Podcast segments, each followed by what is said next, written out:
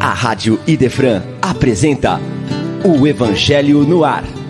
Apresentação: Chico Cruz e amigos.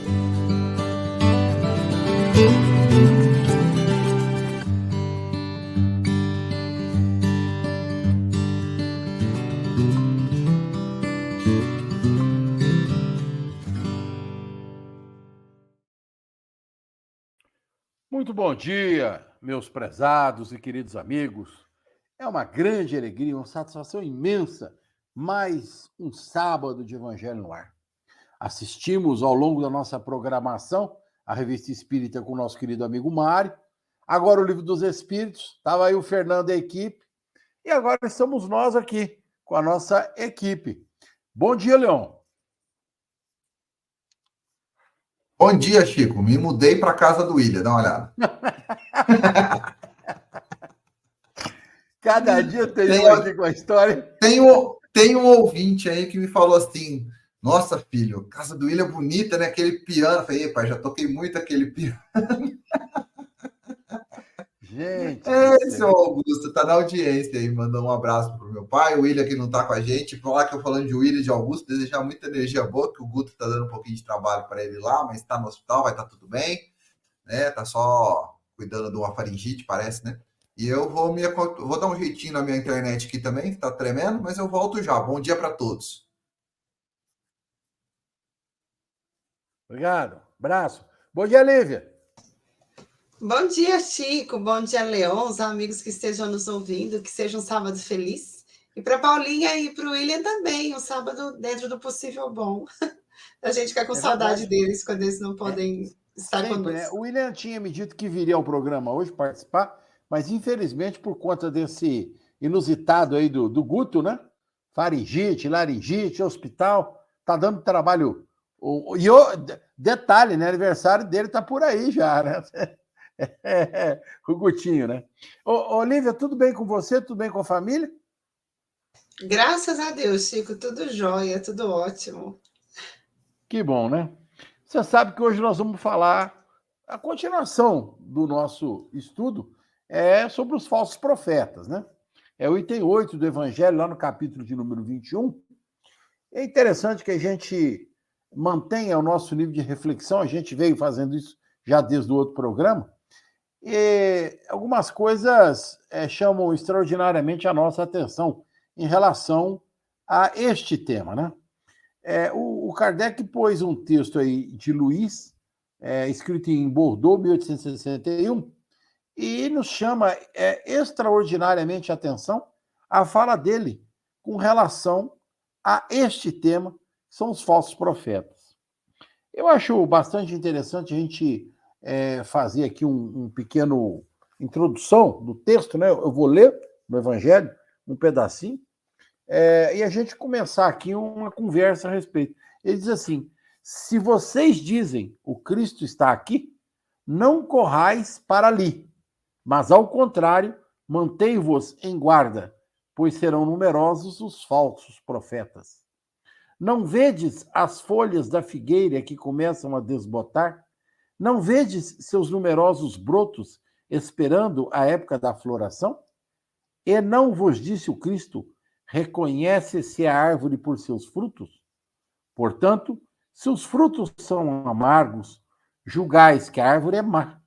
Mas, se são doces e salutares, dizei: nada de puro pode sair de um tronco ruim. É, essa introdução do texto de Luís é, tem que nos fazer constantemente grandes reflexões. Eu acho que cada um de nós, lidadores do Evangelho de Jesus, particularmente nós da doutrina espírita, precisamos estar extremamente atentos a tudo aquilo que aparece, a tudo aquilo que se faz perceber, vamos dizer assim, aos nossos olhares, aos nossos, às nossas vistas, e principalmente ao nosso entendimento. É, Jesus tem uma conduta ilibada. Jesus nos serve de modelo em todos os momentos de nossa existência. E nós, que conhecemos um pouco do Evangelho, particularmente do estudo é, do Velho Testamento, do Novo Testamento, algo nos chama a atenção. Eu acho que a gente precisa assimilar as coisas. A candura, a brandura, o equilíbrio de Jesus nas suas atitudes. É interessante que a gente perpasse nas nossas ideias e nos nossos comentários também que não pode existir, e aqui a gente faz uma chamada para o texto ou para o termo falsos profetas, nem no plano espiritual e nem no plano material. Como a gente comentou na semana passada, a gente precisa estar atentos, precisa estar alerta, vamos dizer assim, para esses questionamentos que não podem faltar no nosso dia a dia. Muitas vezes as pessoas escrevem livros, há pessoas que fazem palestras ou dão orientações que fogem a esse processo do evangelho, da ternura, da brandura, do equilíbrio. E nós sabemos que todos aqueles que em qualquer momento de suas existências, é, pela letra, pela escrita ou pela palavra que foge ao ensinamento de Jesus, a gente precisa andar, como diz, diziam os velhos, né, com o pé atrás, um olho aberto e o outro fechado e um aberto, né, a respeito disso. Eu me lembro muito que é, falecido papai, desencarnado papai, dizia que é, quando a gente tem dúvida a respeito de um assunto ou de uma pessoa, melhor é dar tempo ao tempo. É melhor esperar, é melhor aguardar para ver se no desenrolar do processo aquilo que a pessoa está fazendo, está falando, condiz com a condição moral, ética que ela apresenta. É, e isso não pode fugir naturalmente do nosso conhecimento. Tudo o que nós temos tido atualmente são exemplos. E a gente precisa traçar uma linha dentro do Evangelho de Jesus. E tomar como exemplo não só a figura dele, mas como todos aqueles que falaram em seu nome. Eu gosto de citar alguns exemplos, né? E vou deixar aqui os exemplos e vou deixar o comentário para vocês. Santo Agostinho de Hipona, São Francisco de Assis, Madre Teresa de Calcutá, Gandhi, que não era nem cristão, a conduta de exemplo daquela criatura como ser humano é um negócio fantástico. A figura mais próxima de nós, Chico Xavier e Valdo Pereira Franco. Eu acho que são expoentes do Evangelho de Jesus. E é com esse direcionamento, com essa visão, com esse pensamento, que a gente pode começar a traçar um perfil sobre os falsos profetas que o Evangelho nos chama, ou pelo menos da ideação dos falsos profetas. Falei demais. Pois não. O cara. Lívio, o cara tá esperto. Ele abriu o microfone e levantou o dedinho. Você viu? Ah, tô ficando bom né? de programa. Fala, mais, fala, quatro, mais quatro anos de evangelho no ar, eu vou estar tá prontinho para fazer esse programa. não, a gente. É interessante porque eu tenho. Eu, eu, queria aproveitar o gancho que você fez da citação aos profetas, e eu tive uma oportunidade. Eu recebi umas doações para passar lá para o Padre Vitor de, de alguns livros. E junto no, no, no, pacote vem um livro do Augusto Cury, tá comigo aqui, ó, O Mestre Inesquecível. O Augusto Cury, que é da tua área, né, Chico, que é um excelente psicoterapeuta e um cara que, a princípio, ele, ele queria, ele questionava muito a espiritualidade, a educação espiritual, ele até usa esse termo, né? Porque que os líderes, e hoje ele é, inclusive, referência no, no mercado corporativo, as pessoas procuram Augusto Cury hoje para falar com lideranças é, de empresas, lideranças organizacionais, e ele tem uma série sobre Jesus, vários livros, várias publicações sobre, sobre o Mestre Jesus, e nesse aqui, o Mestre Inesquecível, inclusive, ele vai falar justamente dos apóstolos. Porque o que, é interessante na, na, nessa abordagem que, que ele está tá trazendo aqui nesse livro? Ele pega cada um ali dos, dos, dos apóstolos, a sua origem, como eram. Ele pega, por exemplo, Pedro, ele explica, olha, como eram uh, pessoas que cada com vários defeitos, seres normais como a gente. Ele ele na, na, análise deste livro, ele tira o distanciamento, né? Ele tira olha, os apóstolos, aqueles primeiros seguidores do Cristo, é, Cristo procurou pessoas muito simples, pedras muito brutas, muito embrutecidas, e conseguiu fazer com que, é, é, ao passar das lições da vida do Cristo, eles conseguissem absorver o máximo de informações, o máximo do aprendizado, para que no momento pós a morte do Cristo eles continuassem o legado e o trabalho do Cristo. E eu acho interessante que, especificamente nesse livro aqui, O Mestre Inesquecível, que é o final de uma, são quatro ou cinco livros que ele fez a falar do Cristo, ele analisa o perfil de alguns apóstolos, né? Ele pega textos de Atos dos Apóstolos, de algumas publicações cristãs, e ele, fa e ele faz algumas associações interessantes. Fala, olha, quem vai profetizar pelo cristianismo, quem vai colocar o cristianismo adiante, errou muito, amadureceu muito ao longo dos processos.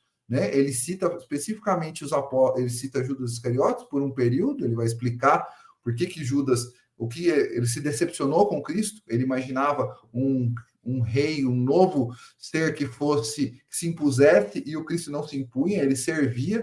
Eu acho que isso é o que frustrou a expectativa do Judas, que o Judas tinha uma condição, um entendimento de liderança diferente, e aqui ele estava falando de líder, né? Ele achava que o líder ia se impor pela inteligência, pelo conhecimento, e o Cristo se impôs pelo servir. E isso, de certa forma, decepcionou Judas. Falou, pô, já que ele é tudo isso, por que, que ele não se impõe? Ele fala, eu realmente sou o líder, e o Cristo sempre serviu. Nunca questionou ele, inclusive nos momentos onde ele foi conflitado entre a lei dos homens e a lei de Deus, ele foi textual e disse: dá a César o que é de César e dá a Deus o que é de Deus.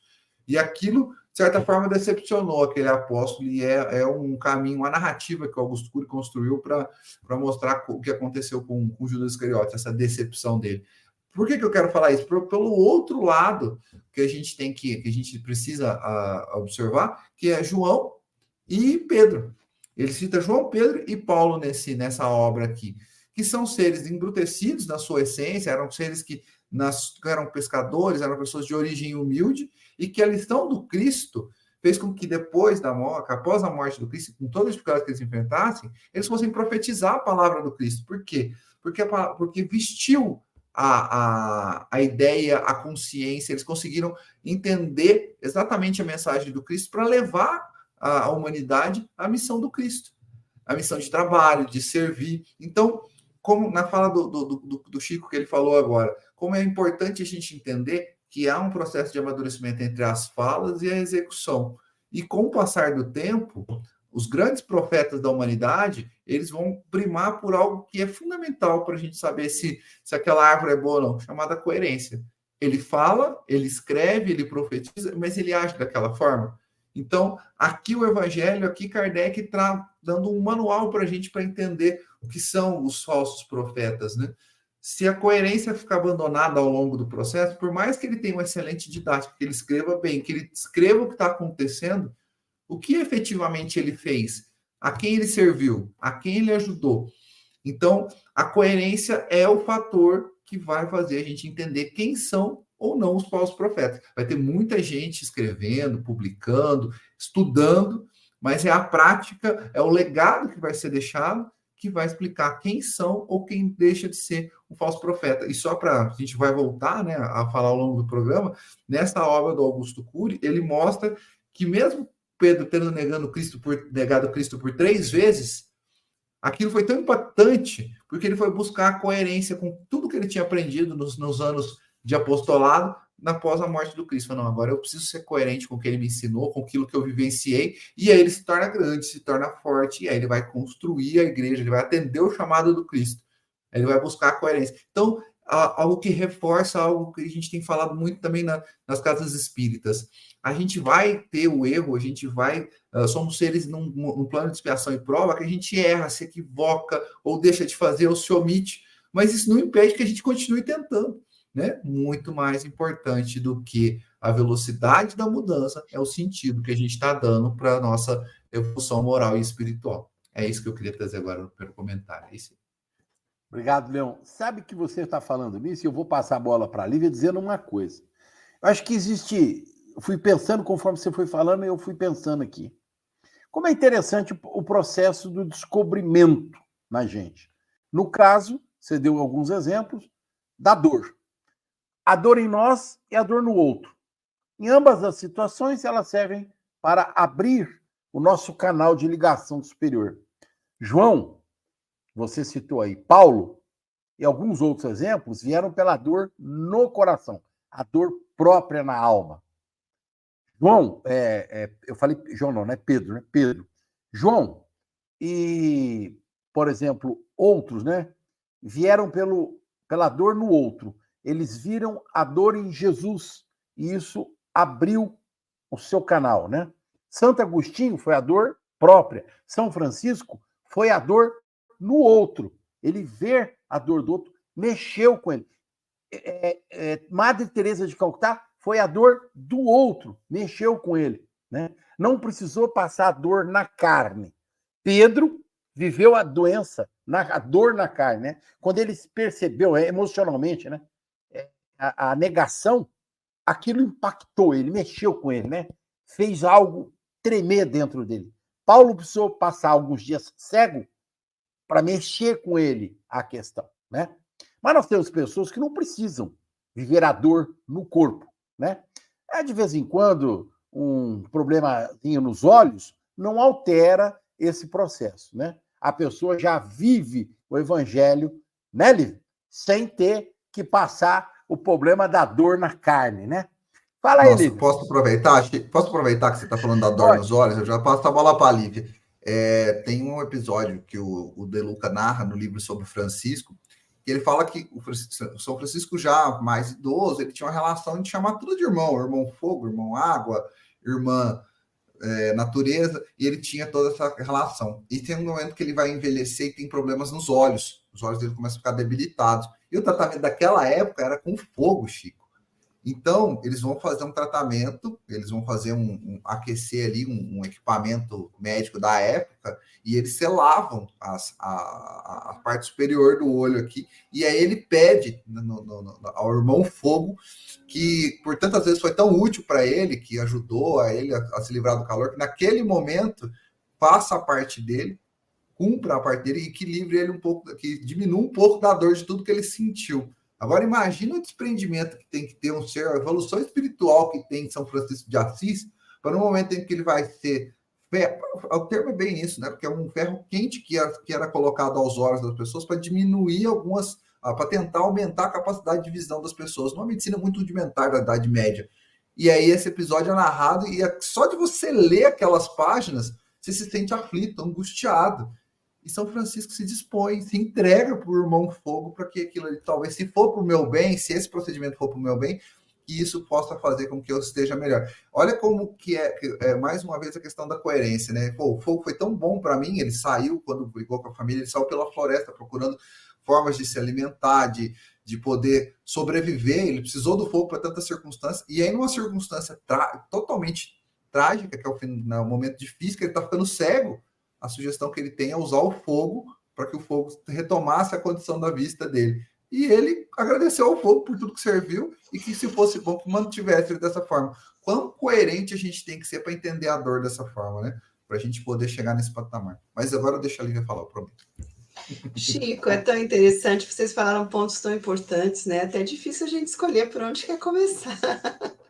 Mas eu diria que o despertar de cada um varia, as motivações que nos despertam são diferentes, né? Às vezes a gente desperta o sentido de uma busca nova, uma prática nova da vida através de uma leitura bonita como essa que o Leão falou.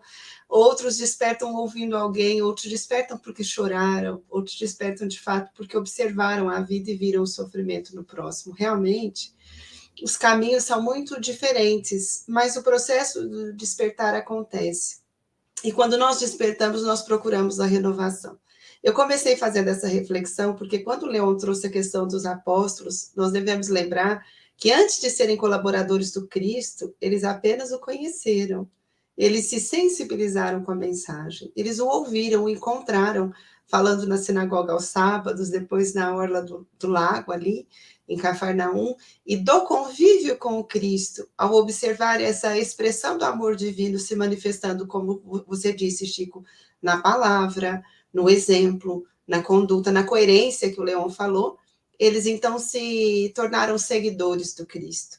E uma vez seguidores, é que eles vão ser convidados a se tornarem cooperadores, porque muitos seguiram, mas nem todos cooperaram. Então, eles se tornam colaboradores. E para serem os apóstolos que nós vamos ler no Evangelho, foi um longo caminho. É muito chão entre o primeiro encontro com o Cristo e o termo da jornada. É uma caminhada constante de exemplos e de, quando eu disse é muito chão, quer dizer, de muita, um caminho muito longo trilhado, de vivências, acolhendo o outro, lidando com as próprias necessidades para se engrandecer. Então é sobre isso que o Evangelho vem nos falar nesse capítulo. Os profetas quem são? No passado, nós devemos lembrar que a abertura desse capítulo nos ajuda a refletir sobre isso. No passado, os profetas eram tidos como aqueles que teriam as visões sobre o futuro e revelariam eh, notícias ou dariam explicações sobre acontecimentos e conhecimentos que os outros não tinham acesso a isso. Mas profeta, como Allan Kardec vai nos dizer, na verdade, o sentido profundo do termo se refere àqueles que são os embaixadores divinos.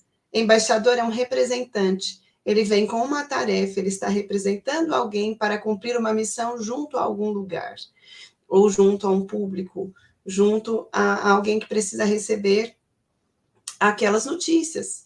Então, os profetas são os trabalhadores do bem, vamos dizer assim, que podem estar na doutrina espírita ou não, podem estar no cristianismo ou não, podem estar em outras vivências culturais ou religiosas da terra, mas vêm com a proposta de promover o crescimento e a renovação.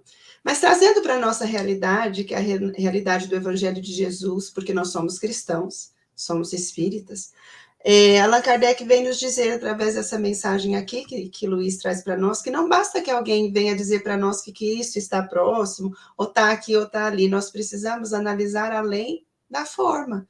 Como o Chico disse na abertura, da nossa reflexão, nós precisamos analisar a conduta, a proposta, não só as palavras, porque às vezes as palavras podem ser bem colocadas. Há pessoas muito cultas que fariam um uso muito bonito das palavras, mas com qual finalidade? O que está sendo dito? Para que está sendo dito? O que essa pessoa tem feito? Então, neste item específico que nós estamos estudando, nós somos chamados a pensar na, nos frutos, nas ações, se conhece a boa árvore, não é pela aparência que ela tem, mas pelos frutos que ela dá. Então, não é pelo exterior, uma análise precipitada de exterior que vai nos permitir dizer se a árvore é boa ou não, mas é o seu conteúdo, a produção que ela está dando. Então, na análise dos conteúdos divinos ou das reflexões acerca do Evangelho de Jesus ou da doutrina espírita, nós somos convidados a, a não sermos leitores passivos das questões que nos chegam, mas sermos pessoas que utilizam o raciocínio lúcido, o senso crítico, o pensamento constantemente numa análise para conseguir separar o que é correto, o que é certo do que é duvidoso, né? Então a fala do seu pai, Chico, é muito sábia entre duvidar de imediato ou acatar de imediato, a gente se permite o benefício da análise, de ter tempo para analisar. Então, a gente lê um livro, lê outro, lê mais um pouco, escuta alguém, concorda num ponto, porque parece ter bom senso, no outro, a gente se permite ainda um distanciamento e vai construindo o próprio conhecimento. Então, essa lucidez da doutrina espírita é muito bonita. E o Leão usou a palavra-chave desse capítulo, que é coerência. Coerência. Coerência com o quê? entre o que se pensa e o que se esforça para viver. Porque foi muito bonito quando você disse, Leão, que às vezes o erro faz parte da nossa jornada, faz mesmo. A gente adere a uma proposta de vida diferente, mas nem sempre a gente acerta. Mas nós somos coerentes quando nós queremos acertar, mesmo quando reconheceu que errou. Porque quem reconhece que erra, procura corrigir. Então, é preciso ter essa coerência e analisar os frutos, não só a aparência da árvore. Chico. Então, acho que a sua fala está muito parecido com aquilo que Luiz escreve no Evangelho. É, Reconhece-se o verdadeiro profeta, o verdadeiro cristão, aquele que é, é vamos dizer assim, é, é representante da palavra de Jesus pelas suas ações pela sua maneira de ser.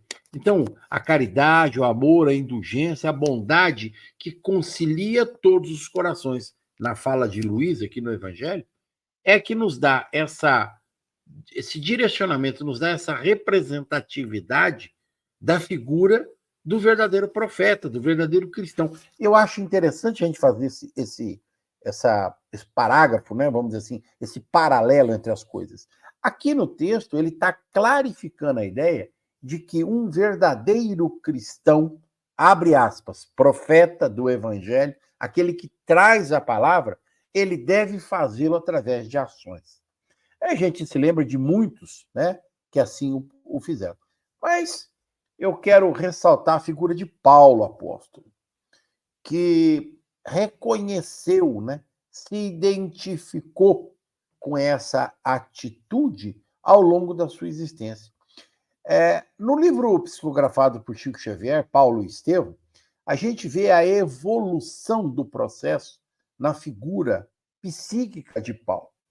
Ele, doutor da lei, fariseu, um cara que tinha uma estrutura intelectual, defensor da fé é, judaica, quando encontra o Cristo na estrada de Damasco, ele se assusta com o poder de Jesus. Ele sabia que Jesus estava morto e de repente ele vê a figura do Cristo, né? De encontro a ele. E com a fala de Jesus, por que me persegues, Paulo?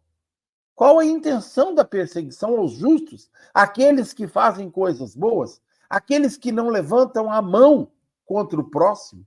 Aqueles que oferecem todo o seu amor, em forma até sacrificial, aos necessitados, aqueles que estão na indulgência, na indigência, aqueles que estão miseráveis, porque os cristãos daquela época faziam de tudo para atender e beneficiar aos pobres. Vocês ouviram minha fala, né? Os cristãos daquela época. Então, é, a doutrina nos faz repensar, depois de dois mil anos, que a melhor conduta ainda é a de Santo Agostinho, a de São Francisco de Assis, a de Madre Teresa de Calcutá. E vocês percebam que eu sou, dou sempre os mesmos exemplos, dentro, inclusive, da religião católica, porque nós temos muito mais é, bons exemplos dos filhos de Jesus na religião católica do que entre outros nós. Nós temos expoentes, nós temos nós temos o Chico, nós temos o Divaldo, nós temos a figura de Bezerra de Menezes, Eurípides Barçanufo, nós temos uma gama de espíritos reencarnados na doutrina que professavam a fé doutrinária, mas é sempre tão bom a gente relembrar exponenciais de outras fés, né, de outra fé, que se mantiveram nesse processo.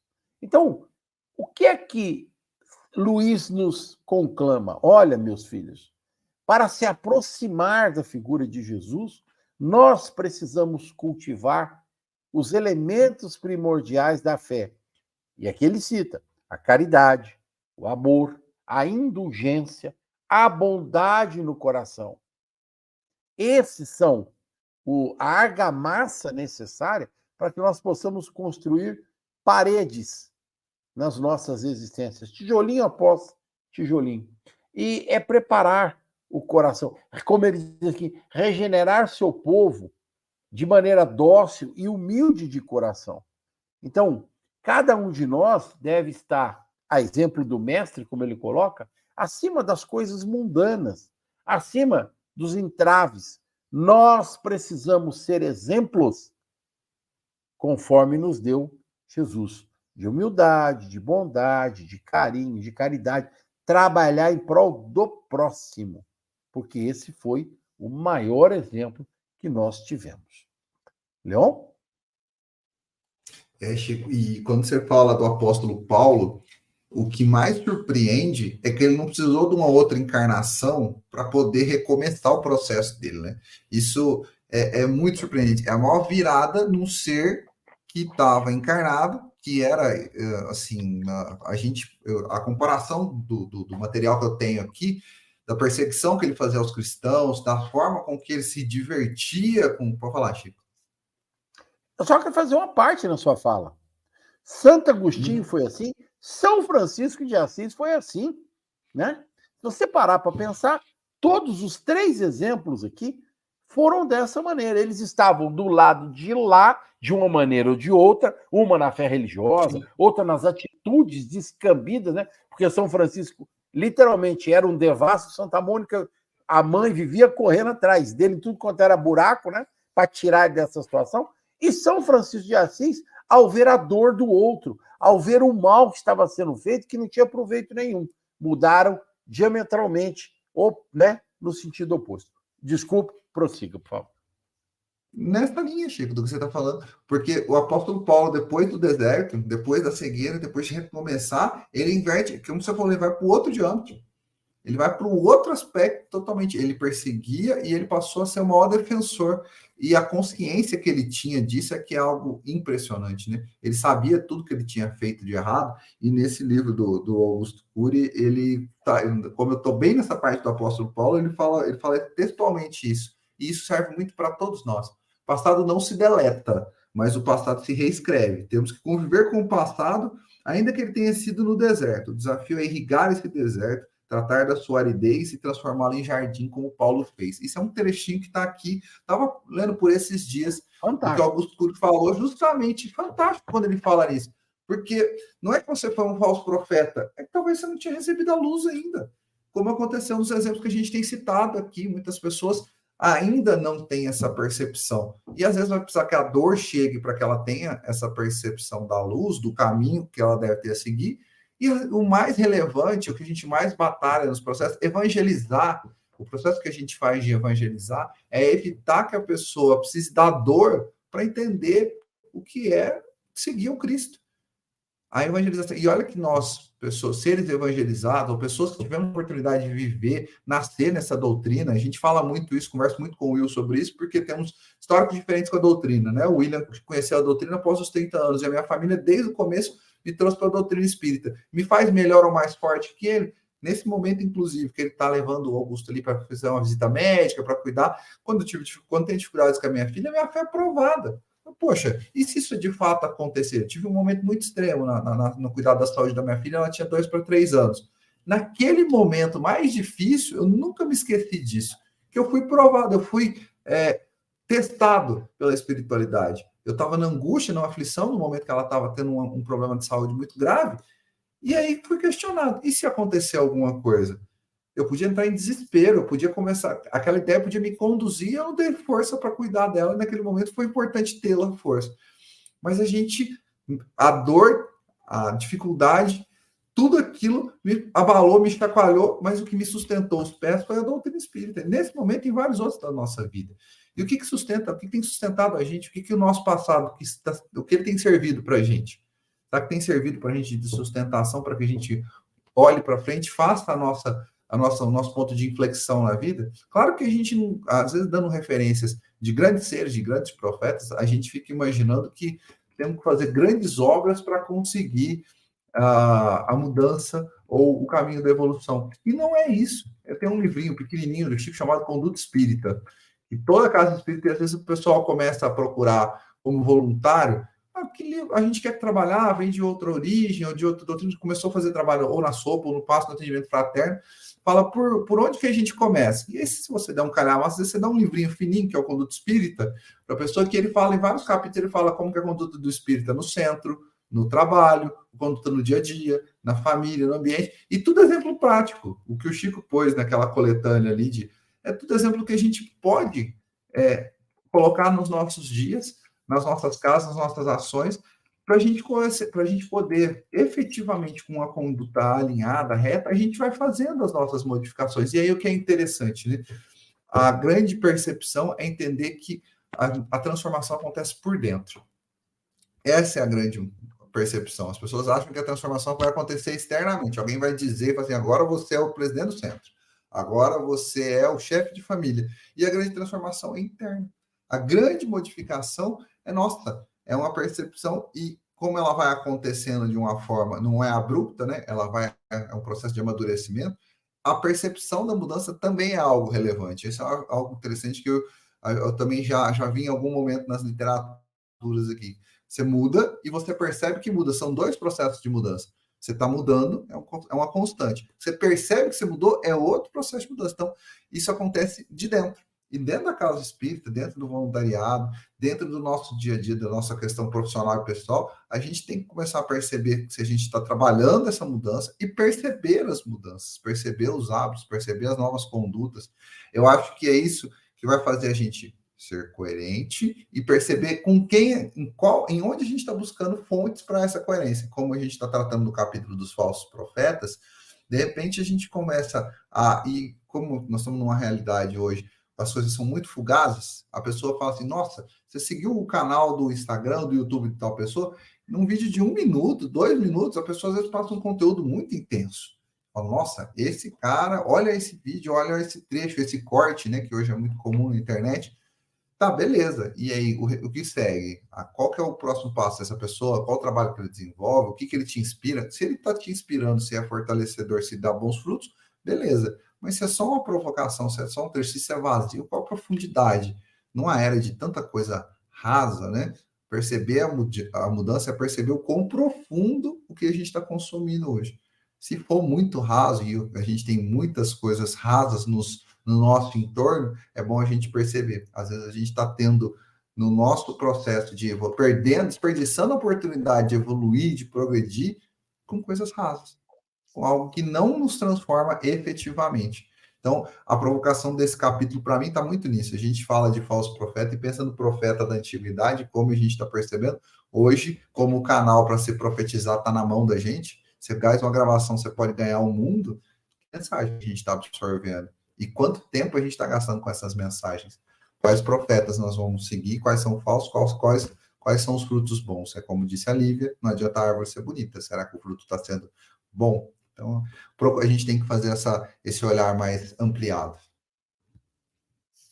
É tão interessante. Ô, oh, Chico, só um minuto que eu ia falar assim, que me chamou muita atenção, não, que os exemplos assim, que você eu, eu deu. Depois, pode, pode ir. Os exemplos que você e o, e o Leon deram para nós é, mostram que foram pessoas de ação. Quando eles se, se sentem tocados pela mensagem, eles vão para o campo de ação, eles não ficam na teoria ou só nos estudos, que são preciosos, mas não ficam só nisso, eles vão para o campo de trabalho. E é no campo de trabalho que eles revelam a grandeza deles, né? Francisco de Assis se revelou grandioso, não foi no primeiro dia, não foi no dia que ele ouviu Jesus na igrejinha de São Damião. Ele se revelou grandioso porque depois desse primeiro dia teve outro, outro, outro em que ele foi agindo Paulo de Tarso não se revelou o apóstolo no dia do encontro com Jesus na estrada de Damasco. Em Damasco ele encontra Jesus, mas depois de Damasco ele vive procurando estar na sintonia das lições do mestre. Santo Agostinho não se tornou a expressão de amor e de lucidez, de raciocínio que ele se tornou, porque de repente tem um, um insight, uma, um momento espiritual de encontro com Cristo ele se torna grandioso porque depois desse encontro tem um homem que a cada dia se esforça por ser melhor. É isso que a vida pede para nós. Conteúdos vão chegar diariamente para nós. A oferta é muito grande. Em tempos de comunicação muito rápida, nós ouvimos pessoas falando em nome da doutrina espírita, mas quantas vezes o nosso bom senso nos diz: esta pessoa não está bem informada, ou não está realmente é, sintonizada com a proposta da doutrina espírita, ela não fez uma boa interpretação da doutrina, não tem uma leitura bem feita, mas ela expressa o ponto de vista dela e outros podem acatar como sendo verdadeiro. Quantas vezes nós ouvimos pessoas falar em nome do Cristo ou de uma proposta edificante, uma proposta renovadora, como se fossem expressões disso, e o bom senso diz: nossa, mas que contradição, que fala mais contraditória, induzindo os outros a terem raiva, a terem ódio do outro. Então, nós precisamos aprender a usar o nosso bom senso para não sermos aqueles que vamos aderir a conteúdos ruins. Mas mais do que isso, pegando a deixa que o Leão e que você trouxe, Chico, nós temos que nos esforçarmos para não sermos os propagadores de coisas ruins. Nós já temos algo de bom que pode ser propagado na nossa fala, na nossa proposta, por isso, quando o Chico diz, né, a gente precisa ser pessoa de ação, né? Agora, a mesma reflexão foi essa. A nossa conduta tem que ser a do esforço. Então, Paulo não começa pregando o evangelho nas cidades, ele começa como tecelão, ele vai trabalhando, ele fica três anos no deserto. Depois, para onde ele vai acompanhando Barnabé, ele trabalha na tenda e o seu diálogo construtivo desperta vidas. E é, por exemplo, o despertar do evangelista Lucas. É no encontro com um tecelão que estava consertando ali tapetes e tendas. Mas depois ele vai assumir uma palavra na tribuna, vamos dizer assim. Depois ele vai falar para o público cristão, ele vai falar para o público na sinagoga, ele vai falar para os não cristãos, ele vai falar para os gentios. Mas primeiro ele está se esforçando para viver a renovação que a proposta do Cristo o encontro foi, sugeriu que ele fizesse, né? propôs que ele fizesse. Então, são dias especiais os que nós vivemos, porque nós temos muitas coisas que podem favorecer o nosso crescimento, mas temos também muitas coisas que poderiam obstaculizar o nosso crescimento. E nós precisamos aprender a olhar na direção certa para fazer a escolha melhor, na hora de aderir a conteúdos que podem nos renovar. A gente precisa ter o senso crítico da fé raciocinada, que Allan Kardec fala. Lívia, e eu acho que, olha que eu acho uma coisa interessante, tipo, aproveitar um, um gancho na fala da Lívia, que boa comunicação, às vezes a, a, a, comunicação é feita de uma forma eloquente, a pessoa desenvolve um raciocínio, mas conduz para uma má ação. Se comunica bem, mas comunica para ter raiva, ódio, inveja. Você não tem o carro que seu vizinho tem ainda, você ainda não conseguiu chegar naquele teu projeto que está acontecendo com você. Às vezes a comunicação ela é for, ela é, eu não vou dizer que ela é boa, porque isso é algo muito importante, né? Num, num período de muita informação enviesada, às vezes a forma que se comunica, né? Uh, a forma é muito bem feita, o formato, mas como o conteúdo é ruim, a gente não pode dizer que isso é uma boa comunicação. O que, que é importante na, na, nesse período nosso da, da, da, da, comunicação? Acho fundamental a gente perceber a, no, a essência da, da, da, comunicação, do significado que está sendo transmitido. E a doutrina espírita, nesse sentido, o Evangelho, que é o livro que a gente está batalhando aqui, ah, estudando há tanto tempo, a doutrina está tantos anos trazendo, ela ressignifica muitas palavras, muitos termos, e eu vou trazer alguns aqui só para a gente ter uma, uma, uma dimensão, já que a gente está falando de falsos profetas. O Evangelho ressignifica prosperidade. Porque na materialidade, a prosperidade, muitas doutrinas professam ser próspero é atingir tal grau de condição material. E a doutrina espírita explica justamente diferente disso. Que prosperidade é algo que está totalmente associado à condição do espírito e não da matéria. Então, o que, que é realmente alguém próspero na vida? A doutrina espírita do Evangelho vai mostrar que a prosperidade tem um outro conceito. O conceito de paz, para a paz dos, de nós, da doutrina espírita, que Kardec nos trouxe, a paz é uma paz operativa nossa, eu quero sair dessa vida na próxima vida ou na, na vida espiritual, quero viver em paz. Tá? A paz não é uma paz ficar sentada na sua nuvem tocando harpa. A gente sabe que a paz da doutrina espírita, a paz que o Cristo nos promove, é uma paz de trabalho, é uma paz de, de dedicação, é uma paz da gente ter, é um outro conceito de paz, é uma paz diferente. E a gente consegue perceber percep essa percepção de paz, se você tem essa, esse conceito, no seu dia a dia. Se você fala, eu achei uma frase essa semana também jogada num dos processos das redes sociais que eu achei fantástica e achei bem provocativa. Aquela pessoa que saiu da porta do seu quarto pela manhã já e não esqueceu o agradecimento, a hora que pôs o pé para fora da cama, já entendeu um pouquinho da vida. Ele já está um pouquinho em paz. Então, eu já entendi. Se eu sair da cama e não esqueci de fazer meu agradecimento, ele já entendeu. Então, é uma paz diferente, é uma atuação diferente. E, por fim, tem vários significados que a gente está refazendo ao longo do estudo da doutrina espírita, do espiritismo na nossa vida, mas uma coisa que eu não queria deixar de, de trazer aqui é que a doutrina espírita ressignifica trabalho.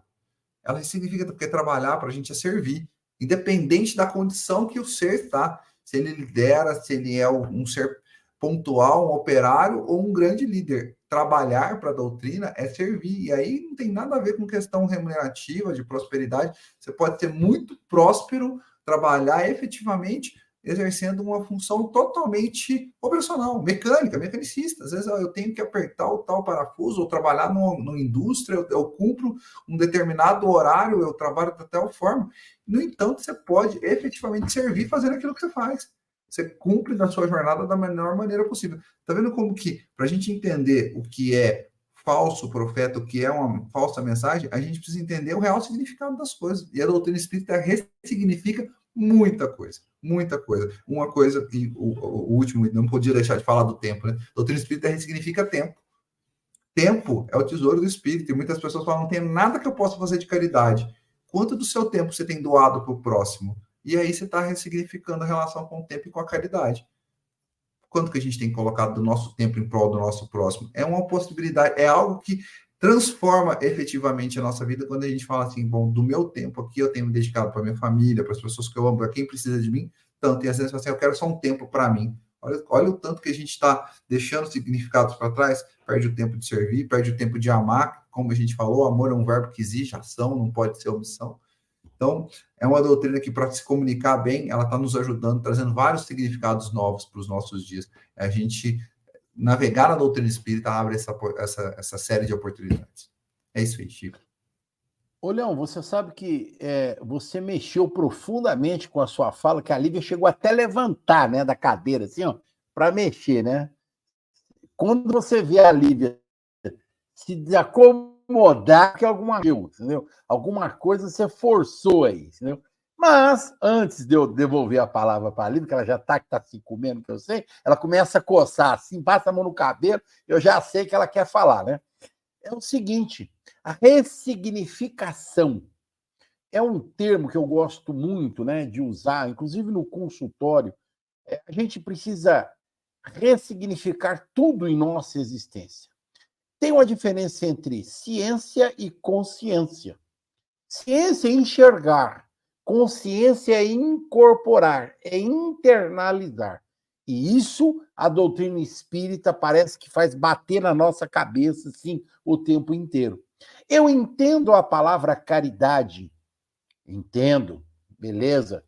Quando é que eu passo a exercê-la? Eu entendo a palavra trabalho, mas quando é que realmente eu trabalho? Porque espiritualmente falando, aos olhos do evangelho de Jesus, daquelas lições que ele nos deixou, estas palavras têm um significado sempre em direção ao próximo, ao outro, não a nós. Porque o entendimento material é egóico, é narcísico. Ele joga tudo a meu favor, no sentido de materialidade. Quando nós deveríamos pensar como Jesus, meu reino não é deste mundo, nós temos que trabalhar, nós temos que amar, nós temos que ser misericordiosos, indulgentes.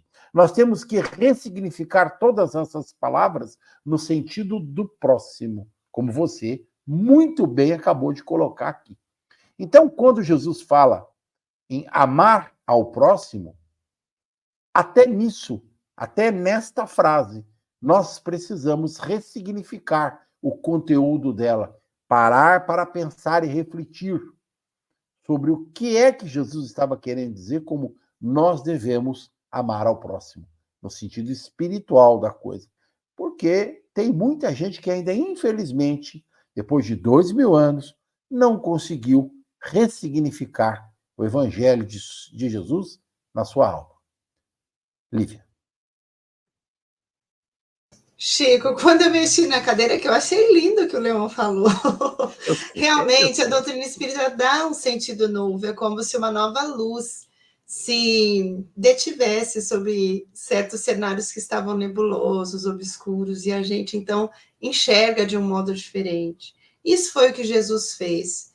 Quando ele falou do amor, quantos falaram do amor, mas ninguém falou como ele, ninguém fez como ele. Então, ao vê-lo e ao ouvi-lo, nós entendemos o amor de uma outra maneira, um novo significado para essa vivência, né? Quantos, de repente, tenham se esforçado para viver o perdão, mas quando ele chega, ele lança uma luz diferente sobre um problema tão sério do coração do homem, que é o de se liberar de certas marcas, das dores que ficaram. Como é difícil a gente se liberar daquilo que ficou ali doendo dentro de nós. Então, é um significado novo realmente que os aspectos da vida ganham para nós. Mas ao ganhar esse novo olhar, essa nova luz, é para que nós tenhamos mais recursos para tentar viver de uma forma melhor e ser melhor sucedido nas experiências da vida. Por isso que eu achei lindo, eu mexi mesmo, porque eu achei muito bonito o que o Leão falou. E isso me fez pensar muito no sentido do último parágrafo, que daqui a pouco eu creio que você já vai encaminhar para ele a nossa reflexão. Quando Luiz você vem dizer. Você pode ler, você pode ler. Então eu vou ler, porque a fala do Leão e a sua me, me fizeram pensar nisso. Que diz assim: Avançai, pois, meus queridos, marchai, sem vacilações, sem segundas intenções, na, na bendita caminhada que empreendestes. Avançai sempre sem nenhum temor e afastai corajosamente tudo o que poderia dificultar a vossa marcha para o objetivo eterno. Vocês falaram muito no apóstolo Paulo e eu pensei nele nesse parágrafo. Porque até ele chegar no termo da trajetória dele, foi uma vida longeva. Até ele chegar no termo da trajetória, quantas experiências, quantas lutas. Momentos em que as questões fluíram de forma mais favorável, outros instantes em que, diante do improvável, ele ia, vencendo obstáculos, superando desafios. Mas no livro é, Paulo Estevam, nós vemos o final da trajetória dele, um homem alquebrado, cansado, fisicamente debilitado, mas que não desiste de continuar. Então ele vai falar com os cristãos nas catacumbas de Roma, apoiado nos braços do, do evangelista Lucas. Ele escreve as últimas epístolas, lançando luz no coração daqueles que ainda ficariam nas batalhas humanas. Ele vai falar a Timóteo, que era um grande amigo, né, vai escrever para corações que estavam tão distantes dele, mas deveriam receber ainda essa dádiva que já vivia dentro dele. Então ele prosseguia, mesmo com obstáculos externos. E é isso que a vida nos convida. Quando nós começamos um processo de renovação, nós começamos num tempo, num clima, com uma energia e um vigor.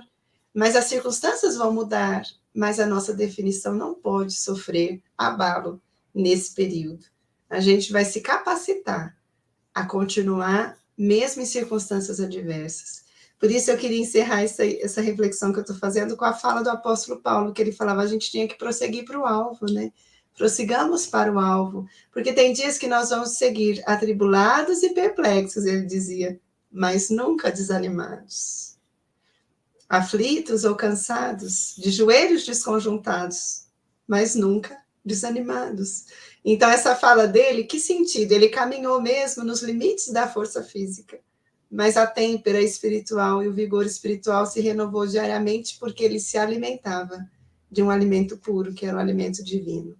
Então, a seiva que mantém a árvore de pé é o alimento que a nutre para que ela possa produzir.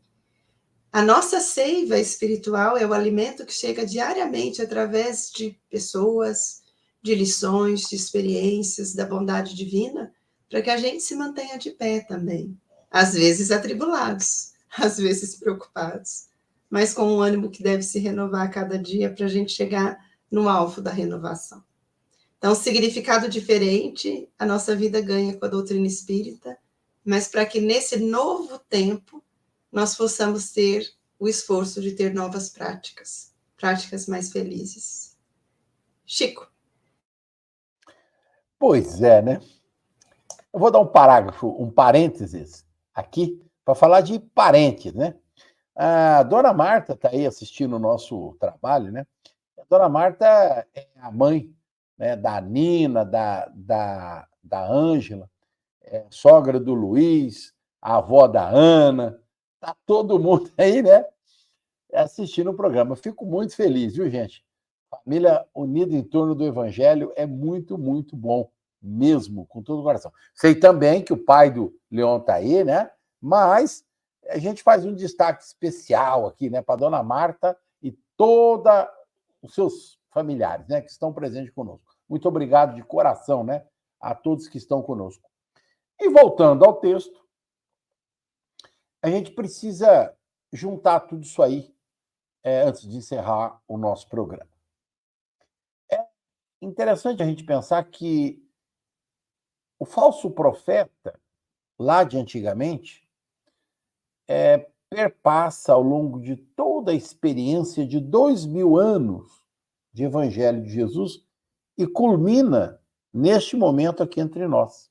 Porque esta fonte que nós temos, chamada internet, como dissemos agora há pouco, pode criar, recriar, pode levantar ou afundar aqueles que ouvem, também aqueles que falam. Porque a responsabilidade do processo em relação aos seres humanos pertence àquele que se predispõe a fazer esse tipo de trabalho. A nós outros, por exemplo.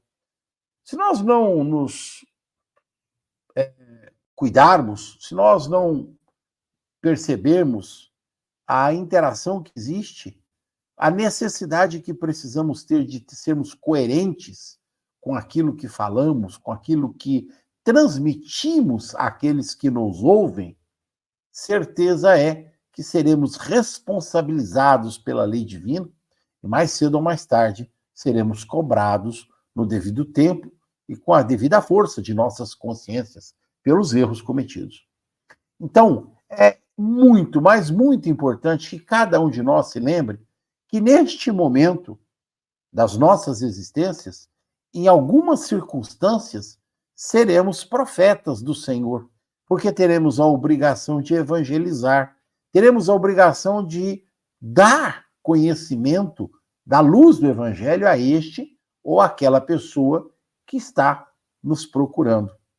Então, a qualquer momento que nós estejamos à frente de algum trabalho doutrinário, no púlpito, dentro da igreja ou fora dela, aqueles que estão necessitados e que forem mal orientados por nós outros, podem ter certeza que a lei de Deus, nosso Pai, vai bater as nossas portas e vai nos cobrar. É por isso que o exemplo de Jesus deve estar colado em nós.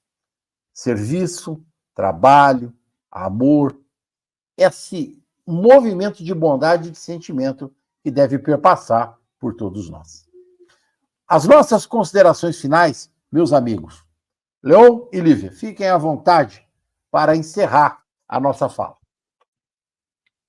Olha, é uma, como você disse, Chico, é importante finalizar a fala de hoje lembrando da nossa responsabilidade, né? Nós estamos num canal de comunicação, nós estamos de frente às nossas casas, nossas instituições, mas independente, não estou falando nós, apresentadores aqui do, do Evangelho no Ar, nós, chefes de família, nós, irmãos, pais, esposos, namorados, marido, quem quer que seja, muitas vezes alguém vai abrir o coração conosco, vai ouvir, vai abrir os olhos, os ouvidos para aquilo que a gente vai dizer e falar assim, mas naquele momento você me trouxe essa mensagem, então a gente vai ser responsabilizado. Que bom que a gente tenha consciência e tranquilidade para assim, olha, eu pude fazer algo, mas sentir, uh, ter olhos de ver, falar, essa é a hora de eu falar alguém por alguém, ajudar na transformação e se comprometer com isso, né? Para a gente ter a convicção que a gente pode, profeticamente não, mas que a gente possa praticamente, não vou dizer, você vai ser um bom garoto, um bom jogador, um bom médico, mas a gente dizer, ter a boa intenção de encher essas pessoas de boas perspectivas, de bons significados e se tornar ali mensageiros, como a mocidade que eu participei por 10 anos, que a gente possa ser mensageiros de Jesus. Então, que a gente possa ter essa, perce essa percepção da hora, de, da hora certa de trazer as mensagens do Cristo. Que todos tenham essa semana essa oportunidade de transformar, trazer a mensagem do Cristo no seu dia, no seu trabalho, onde quer que você esteja. Um abraço forte. Boa semana a todos. Chico e Leon, amigos que estejam nos ouvindo, eu queria encerrar dizendo assim: para nós sabermos se quem fala do Cristo realmente fala em nome dele, nós precisamos conhecer Jesus. Nós precisamos olhar Jesus, nós precisamos ler os seus conceitos e ver os seus exemplos para nós termos um parâmetro para saber se realmente expressa o que ele trouxe ou não. E para nós sabermos se o que é falado em nome de doutrina espírita realmente expressa a excelência dos conteúdos espíritas nós precisamos conhecer doutrina espírita. Então, minha avó dizia assim que o meu bisavô falava para ela e para as irmãs dela: quem tem sede, vai à fonte. Quem tem sede, busca água. Então, se nós queremos ter conhecimento, nós precisamos ir à fonte do conhecimento. E nós teremos parâmetro para separar o que é certo do que é duvidoso. Uma excelente semana, obrigadíssima, lindo programa. Essas pessoas queridas que estiveram conosco, um abraço e um ótimo sábado para todos. E até o próximo. Muito obrigado. É uma alegria, sempre uma alegria muito grande comentar o Evangelho. Agradecer a todos que estiveram nos ouvindo, particularmente aos amigos aí que estão no ar conosco. Muito obrigado, mas muito obrigado mesmo de coração. E que o Evangelho possa nos trazer reflexões profundas a respeito das nossas existências todos os dias. Façamos o possível para nos mantermos à imagem do Cristo. Que Jesus nos abençoe. Muita paz, uma excelente semana a todos nós. Muito obrigado.